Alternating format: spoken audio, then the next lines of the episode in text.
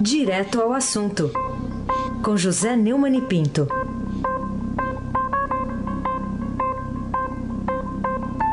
Oi, Neumann, bom dia. Bom dia, Aysen Abac, o craque.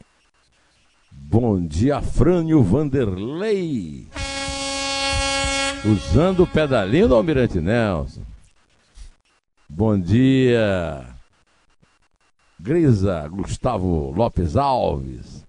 Bom dia, uh, Juliano Fonseca. Bom dia, Clã Bonfim. Emanuel, Alice, Isadora. Bom dia, ouvinte, o melhor ouvinte da Rádio Eldorado 107,3 FM. Eisenbach, o craque. Bom, vamos começar com o depoimento de ontem do ministro Sérgio Moro. Ele disse que deixa o cargo se acharem alguma ilegalidade, inclusive é a manchete de hoje do Estadão. O Neumann, a afirmação contradiz o que você tem dito sobre a opção que o ministro da Justiça fez pela disputa política no futuro. Não, não contradiz, é, é ao contrário, reafirma, né? O ministro deixou claro que não tem apego a cargo, até porque sabe que hoje é um dos favoritos a uma disputa presidencial ao lado do próprio presidente Bolsonaro, que é o seu chefe. Na verdade, eu me surpreendi a, a, com a atuação do Moro, porque ele conseguiu deixar claro é, que a, a Lava Jato é muito importante para combater a corrupção no Brasil, acusou a ação criminosa dos hackers, lembrou que suas decisões foram confirmadas em instâncias superiores. É, e quando um senador petista, um tal de Rogério, veio é, afirmar que ele tinha combinado alguma coisa com os membros da oitava turma do Tribunal Regional Federal da Quarta Região, ele passou-lhe um pito. Ele disse que chamou de é, ficcionista, né? disse que ele tinha narrativa fictícias. Né? e, desmoral... É, e tentou desrespeitar um tribunal. E defendeu o tribunal em vez de se defender. Quer dizer, saiu. Quando o Renan Calheiros tentou fazer uma pegadinha de que ele tinha é, dado. É, eu tinha é, homologado delações premiadas antes da lei da delação, que ele, Renan, assin, teria assinado como ministro da Justiça, foi mal informado. Ele não leu um artigo meu que eu escrevi no Estadão e não leu os artigos que o professor Modesto Carvalhosa escreveu também na página 2 do Estadão, contando a, a, a saga né, da delação premiada, ou melhor, da colaboração com a justiça, no mundo inteiro, inclusive no Brasil. É, de fato, essa, esse instituto vem desde o governo Fernando Henrique. É, o, o Renan tem que aprender é, que não é com pistola. O pistoleiro Renan tem que aprender que não se convence com pistola, mas com argumento. A verdade é que o ministro Sérgio Moro tem uma longa prática de interrogatório, mas é do lado oposto. Né? Aí ontem, segundo o pessoal que cobriu lá para o Estadão, ele teve o dia de réu, né? passou oito horas e meia respondendo a questionamento dos senadores da Comissão de Constituição e Justiça. Né? É, ele voltou a dizer que agiu de acordo com a lei. E, em resumo, como disse o, o antagonista, ele venceu. O Moro venceu com calma e, e dá uma grande demonstração, Reis, que vai ser um forte debatedor numa campanha uh, presidencial. Uh, vamos ouvir o, o Afrânio, por favor.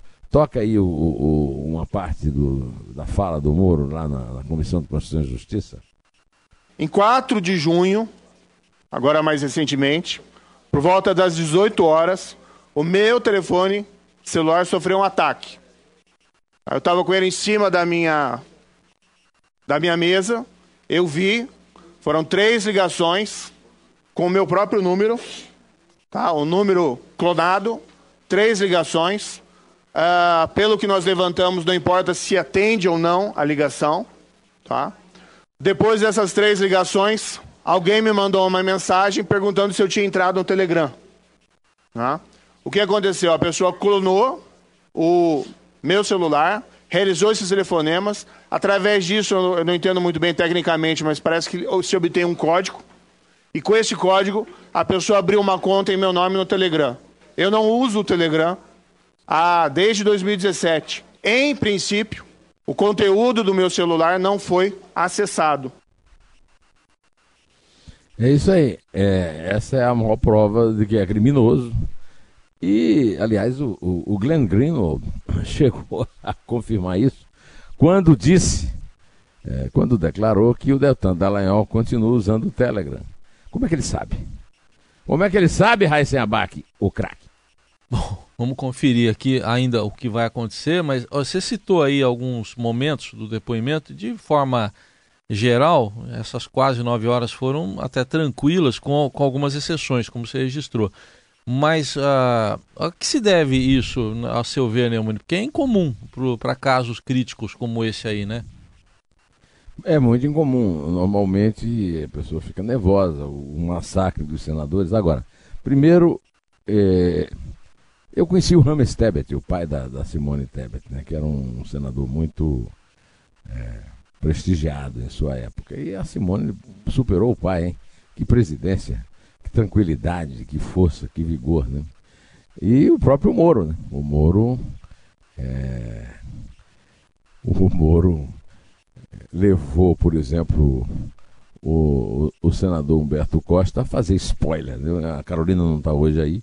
Ela podia dar uma nota para o spoiler do Humberto Costa, é, que disse que, com aquela vozinha fina dele, é, que ainda vai vir muita, muito, muita novidade a respeito. E eu pergunto também como é que ele sabe, né, Raíssa?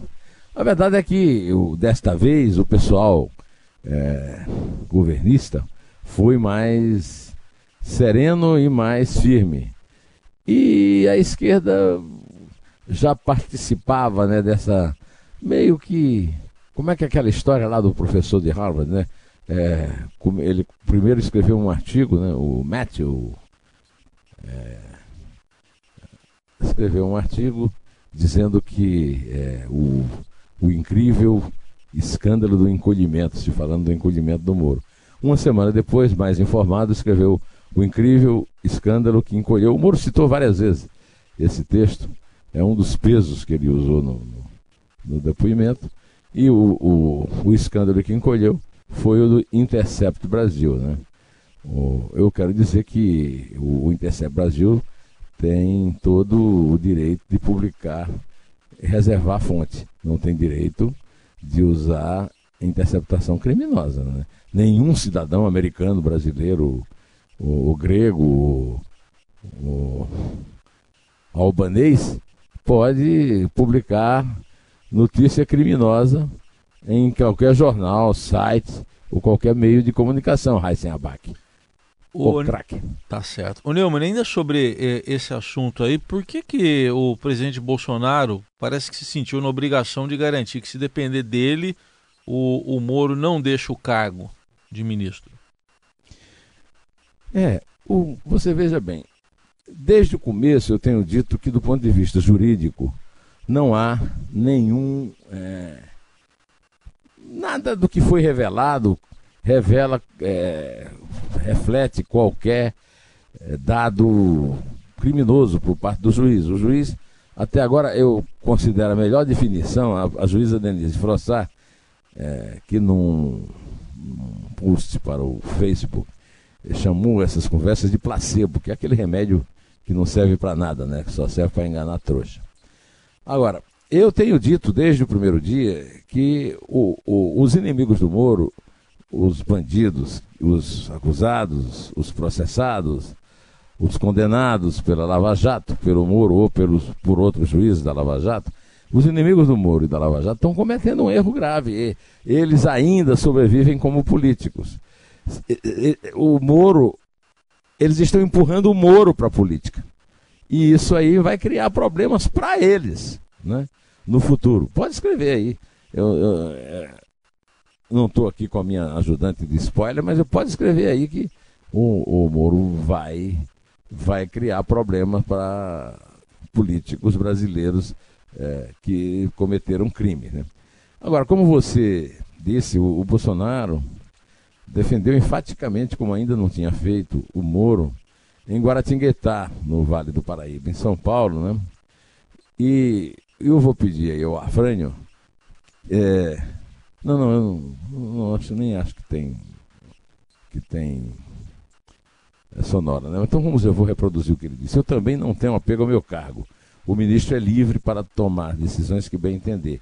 O Sérgio Moro é patrimônio nacional e se depender de mim não sai, disse o Bolsonaro numa entrevista coletiva após a solenidade militar de formatura de sargento da aeronáutica em Guaratinguetá.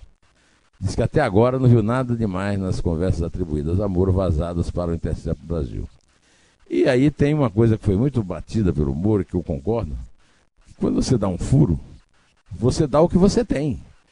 Ele até citou o caso do Watergate, que é clássico. O caso do Watergate foi sendo dado aos pouquinhos, porque eles recebiam informação aos pouquinhos. Se, se qualquer repórter tem uma informação, ele começa a dar pela mais importante. É uma teoria clássica do jornalismo que o, o, o Abac conhece muito bem, que é uma palavra americana que quer dizer é, lead, que quer dizer que vem de onde vem liderar, né? É, que é o primeiro, né? Você dá logo é, é uma técnica de jornalismo que você abre qualquer reportagem sua com a, a, informação mais importante, com a informação mais pesada.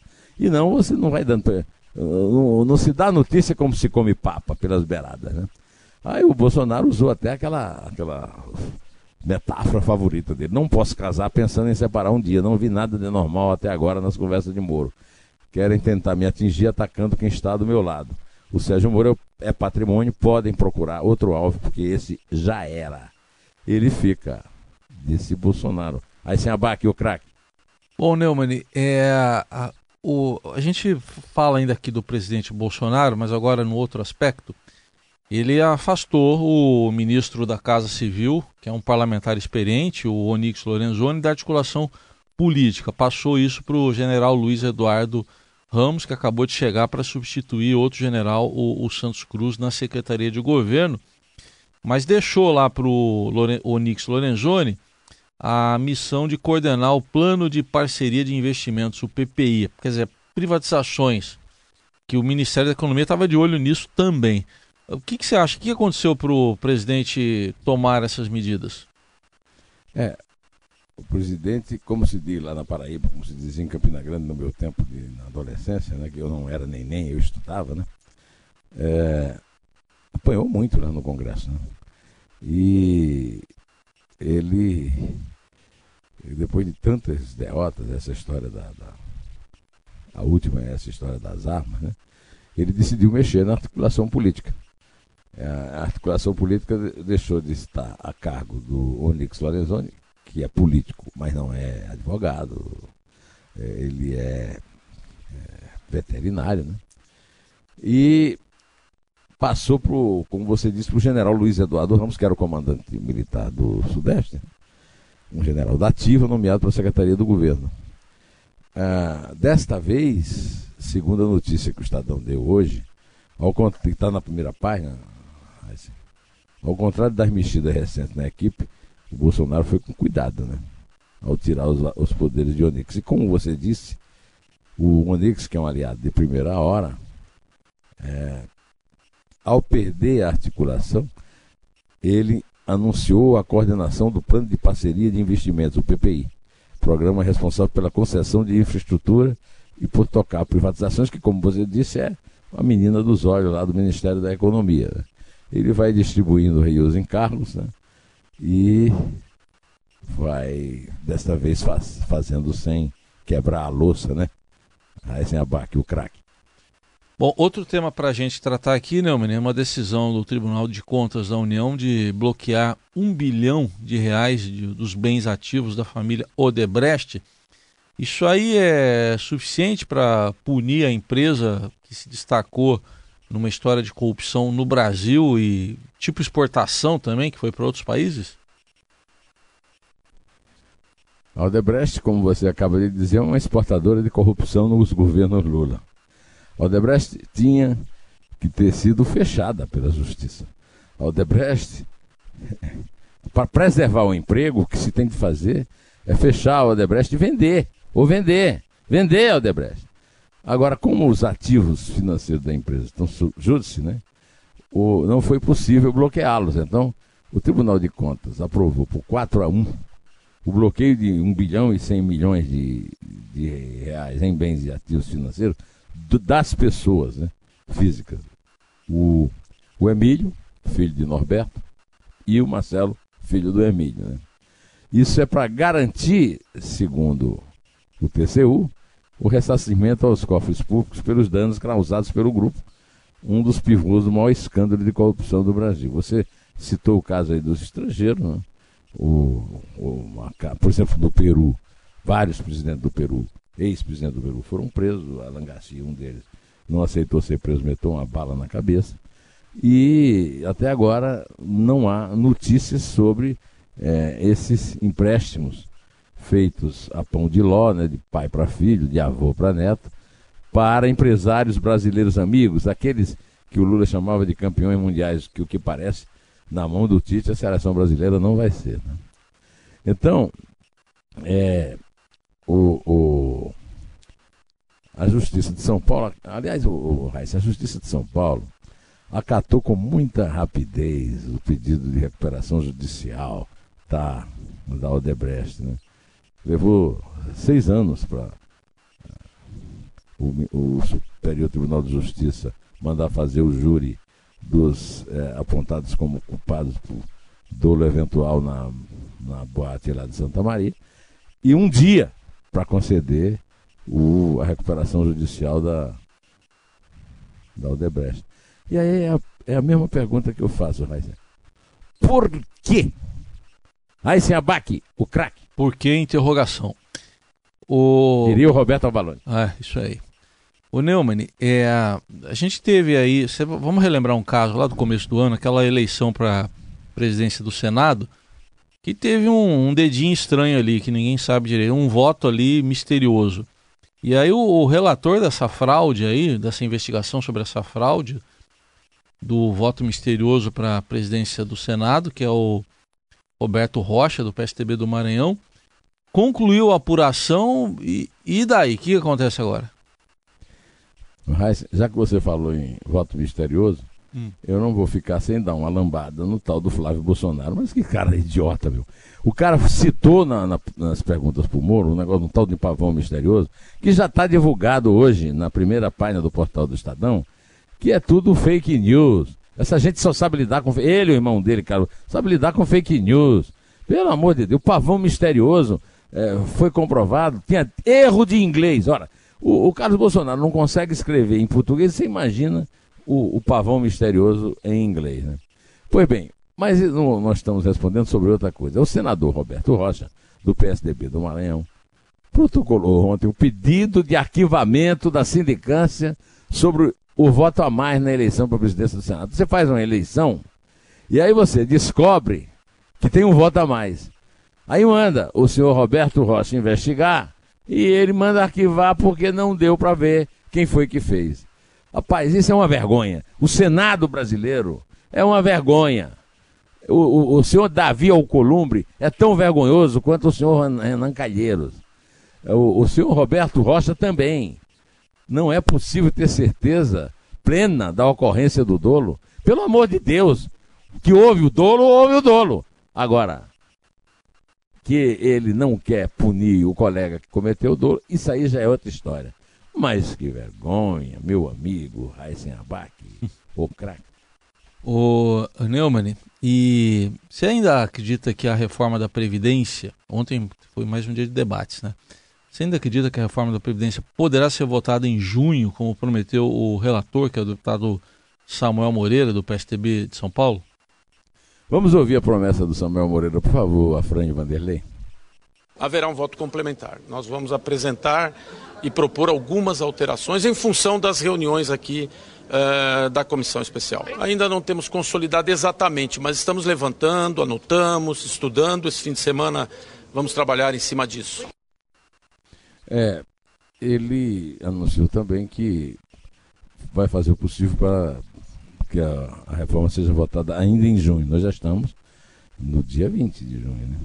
Está acabando o primeiro semestre. E o Bolsonaro esteve em São Paulo ontem e está articulando, segundo o Estadão, a entrada dos estados na reforma da Previdência com o governador Dória, que é outro que vai tentar disputar a eleição de 22, com o próprio Bolsonaro, que disse que não quer reeleição, mas não, mas não garante muito, né? Aí sem abaque, o craque. Para a gente fechar, Neumann, vamos registrar aqui a perda que tivemos aí do Rubens Evald Filho, né? Colega aqui que se tornou uma marca registrada, principalmente nas transmissões do Oscar. O que você tem a dizer sobre ele? É, o Rubinho pertencia a um grupo, o Edson Pai de Almeida, o, o casado com a Irene Ravacha. A Irene Ravacha era um grupo aqui do Jornal da Tarde, nos áureos tempos do Jornal da Tarde. Depois ele foi para a televisão para as transmissões do Oscar e se tornou uma figurinha carimbada, né? um crítico de cinema de uma enorme cultura cinematográfica é, e que se tornou familiar com os, os espectadores na época em que o Oscar tinha muito mais charme e muito mais audiência do que hoje. Né? É, o Rubinho, Rubens Evald Filho, morreu na tarde desta quarta-feira, dia 19 ontem, aos 74 anos. E estava internado desde dia 25. Ele sofreu um tombo ao desmaiar enquanto subia é, uma escada rolante no shopping center e foi hospitalizado para tratamento cardíaco e fraturas decorrentes da queda no hospital. É, é, como é que chama o hospital? Samaritano. Sam... A Samaritana, ela é, aqui, aqui, é, em, pertinho ali da Praça Vila Boi. É, o, o velório está sendo na Cinemateca Brasileira, no Largo Senador Raul Cardoso 207, lá na, na Vila Mariana, entre 7 horas e 15. O enterro está marcado para esta quinta, às 4 horas, no cemitério dos, dos protestantes, na rua Sergipe. 177, ali um, aquele complemento do cemitério da Consolação, né? O, o, o Rubens Evald, que morreu ontem, era conhecido como o Senhor Oscar, por causa do seu grande conhecimento sobre o cinema americano. Que Deus o tenha em sua guarda, Rubinho. Descansa em paz. Sim. Vamos contar? Vamos lá. É três. É dois. É um. Em pé.